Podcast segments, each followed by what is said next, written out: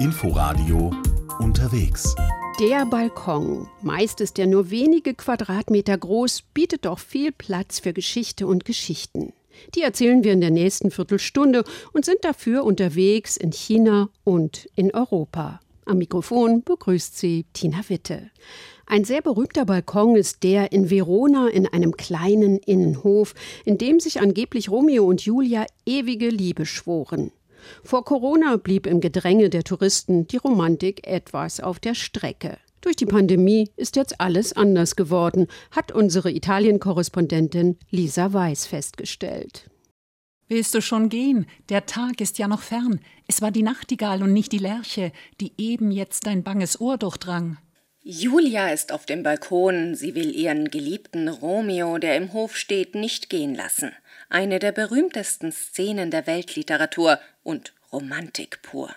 Jahrelang drängten sich im Hof die Reisegruppen, die alle einen Blick auf den Balkon erhaschen wollten. Corona hat auch hier vieles verändert. Die Menschen stehen mittlerweile in einer geordneten, oft langen Schlange vor dem Eingang zum Innenhof, in dem man den Balkon bewundern kann, warten, bis sie dran sind, mit Abstand natürlich.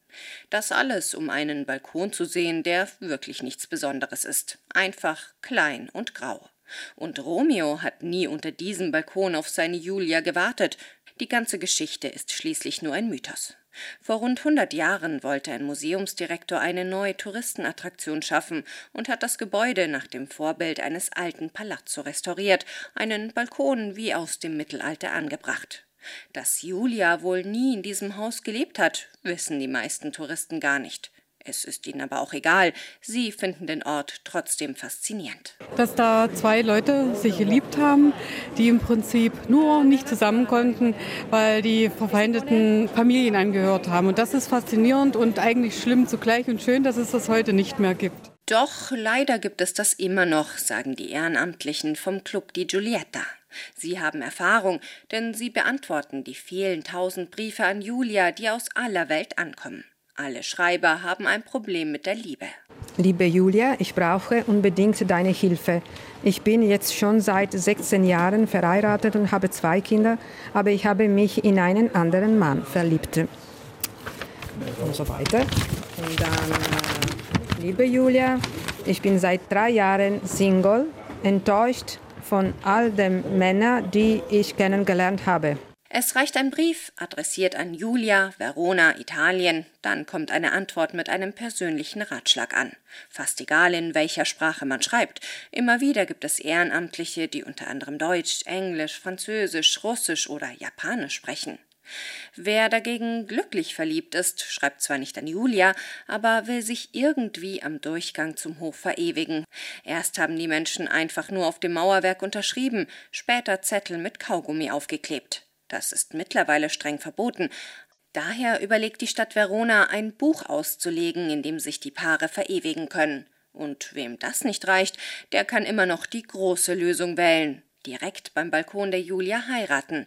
Das geht, kostet aber 800 Euro. Ähnlich berühmt wie der Balkon in Verona ist der vom Buckingham Palace. Nach einer Hochzeit oder bei einer Militärparade ist er der Ort, an dem sich die Queen der Öffentlichkeit zeigt. Wenn es sein muss, dann passen 40 Mitglieder der Königsfamilie auf den Balkon, weiß unser England-Korrespondent Thomas Spickhofen. Wenn am Samstag des zweiten Juniwochenendes gegen Mittag die Royal Air Force über den Buckingham Palast zieht, dann schaut die königliche Familie vom Balkon des Palastes aus zu. Das ist der Moment, auf den alle Royal-Fans warten. Wer ist mit dabei? Wer steht neben wem? Wer lacht wen an? Und wer blickt betreten bei wem weg? Hochkonjunktur für die professionellen Palastdeuter.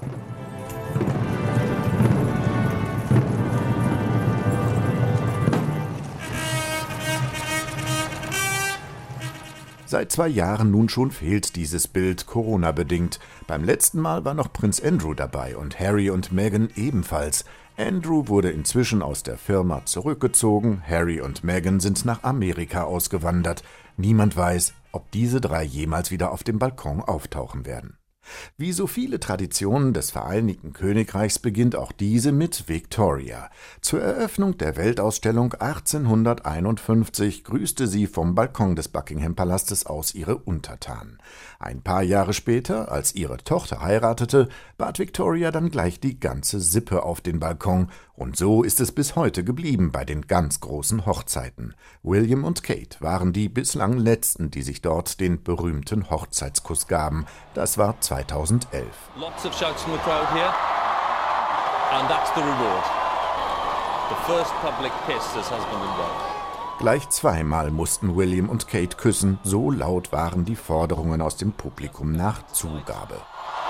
And a second kiss to delight the crowd.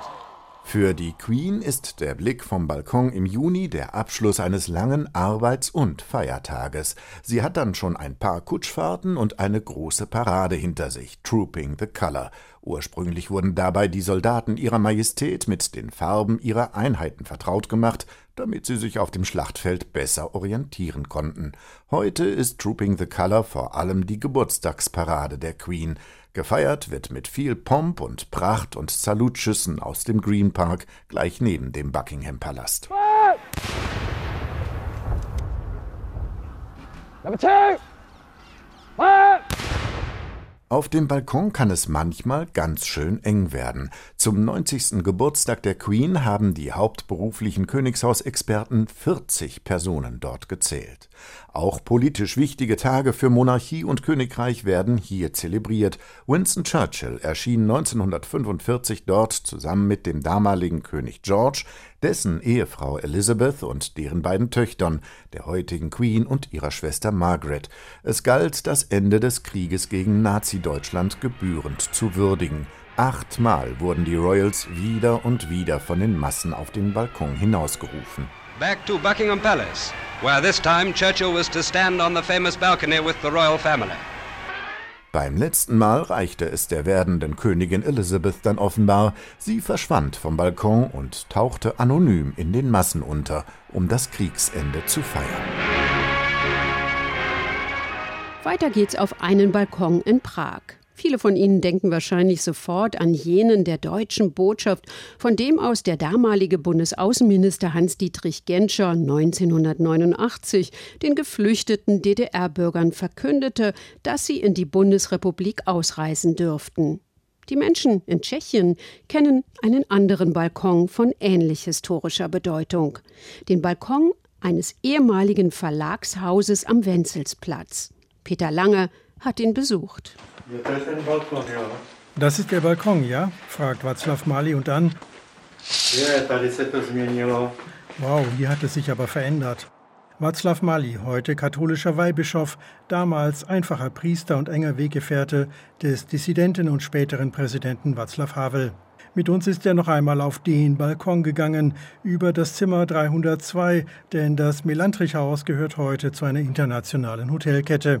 Ein ziemlich schmaler Balkon, nicht einmal einen Meter breit, dafür aber etwa 25 Meter lang über die ganze Breite zwischen den beiden Erkern des Gebäudes rechts und links. Die Umgebung ist so ganz anders, aber jetzt, wo Sie mich fragen, erinnere ich mich langsam. Ich erinnere mich an die vielen Leute, die rauf bis zum heiligen Wenzel standen. Es ist Dienstag, der 21. November 1989, die erste Kundgebung des neu gegründeten Bürgerforums vor einigen 10.000 Menschen. Václav Mali ist der Moderator. Ich war sehr nervös, weil ich nicht wusste, wie uns die Menschen aufnehmen würden. Unsere Gesichter waren ja nicht bekannt. Václav Havel war bekannt, aber nur seine Stimme von Radio Free Europe, BBC oder Voice of America. Pravda a láska musí zvítězit nad lží a nenávistí. Dann merkte man, dass die Leute ruhig zuhörten, nicht schubsten, sehr respektvoll waren und uns akzeptierten. Ich musste sehr ruhig reden, weil hinter mir unter den Rednern große Nervosität herrschte. Ich dachte nur, das darf nicht auf die Leute unten übergehen. Und ich muss sagen, die ruhige Atmosphäre der Menge ging auf uns über. Zur nächsten Kundgebung kommen am Tag darauf um die 200.000 Menschen, unter ihnen auch 10.000 Arbeiter vom Lokomotivenwerk CKD. Das war in der Woche der Wendepunkt, denn die Kommunisten konnten nun nicht mehr sagen, das sind nur Dissidenten oder Leute, die gegen den Sozialismus sind, sondern nun schlossen sich auch die Arbeiter an, die sehr organisiert hierher kamen. Daran kann ich mich gut erinnern, wenn ich jetzt Richtung Woditschkowa Straße schaue. Jeden Tag kommen die Menschen nun zum Wenzelsplatz, anfangs immer noch mit der Angst, dass das Militär eingreifen könnte. Wir gewannen erst am Ende der Woche an Sicherheit, weil es mehr Leute wurden, die kamen und es gab keine Gewalt. Die ersten Tage wussten wir echt nicht, was passiert. Montag, der 27. November. Diesmal versammeln sich bis zu 300.000 Menschen auf dem Wenzelsplatz. Da hat die Opposition schon mit der Regierung über die Übergabe der Macht verhandelt. Wir merkten, dass die Kommunisten kein Konzept hatten, dass man weitergehen und den Menschen Hoffnung geben musste. Und so kam die Idee, die von den Menschen unterstützt wurde, Havel zum Präsidenten zu machen.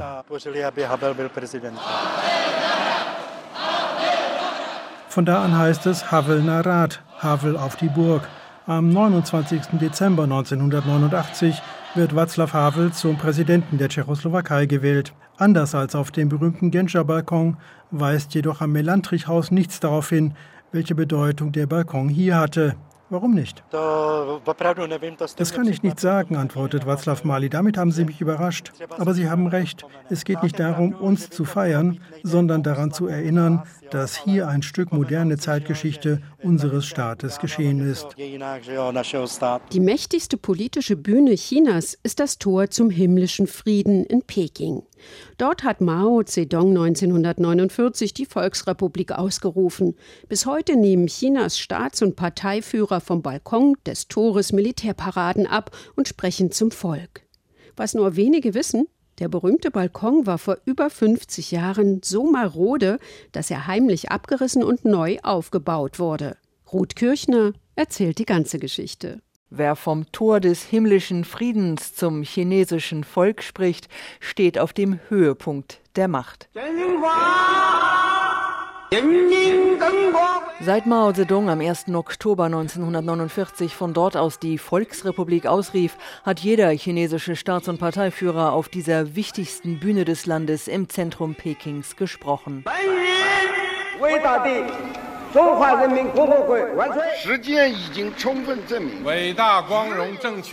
Zuletzt Xi Jinping am 1. Juli zum 100. Geburtstag der Kommunistischen Partei.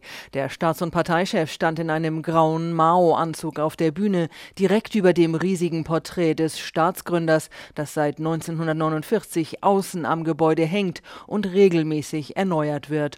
Unten auf dem Platz des himmlischen Friedens jubelten 70.000 Menschen. Niemals wird das chinesische Volk ausländischen Kräften erlauben, uns zu schikanieren, zu unterdrücken oder zu versklaven, rief Xi dem handverlesenen Publikum zu. Wer das versucht, wird sich die Köpfe einschlagen an einer großen Mauer aus Stahl, geschmiedet aus dem Fleisch und Blut von über 1,4 Milliarden Chinesen.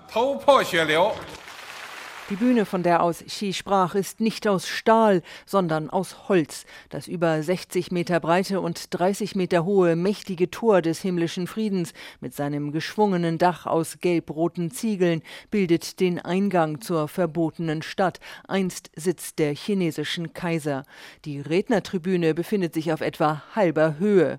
Was man von unten nicht sehen kann, hinter der Balustrade ist es ziemlich geräumig. Große Sitzecken, breite Sessel, tiefrot rote Stützpfeiler, klassische Landschaftsgemälde an den reich verzierten Wänden.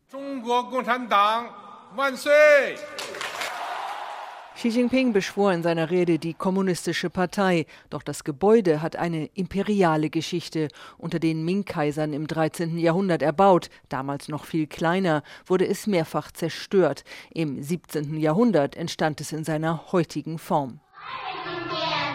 Tiananmen von der alten Bausubstanz ist heute nichts übrig, wie ein Film der Tageszeitung Beijing Rubao zeigt. Chinas Kaiser beriefen sich zwar auf himmlische Mandate, aber ihre Hinterlassenschaften gingen den Weg alles Irdischen. Das Tor des himmlischen Friedens war nach 300 Jahren so marode, dass die Behörden Ende der 1960er Jahre befürchteten, es könne einstürzen.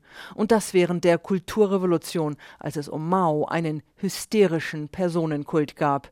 Wenn nun ausgerechnet ihm ein morscher Holzbalken auf den Kopf fallen würde, 1969 wurde renoviert, doch kaum war das Tor hinter Bambusmatten und einem Baugerüst versteckt, wurde es bis auf die Fundamente abgerissen und innerhalb von 112 Tagen neu und sicherer aufgebaut, außerdem ein paar Zentimeter höher. Sechs Kilo Blattgold brauchte man allein für die Wandmalereien. Erst 30 Jahre später erfuhr die Öffentlichkeit, was es mit der Renovierung tatsächlich auf sich hatte. Der politischen Symbolik des Gebäudes tut das keinen Abbruch.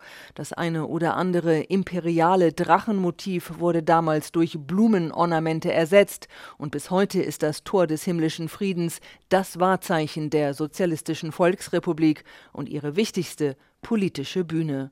Das war unterwegs von Balkon zu Balkon. Danke fürs Zuhören und bis nächste Woche. Am Mikrofon verabschiedet sich Tina Witte. Inforadio unterwegs.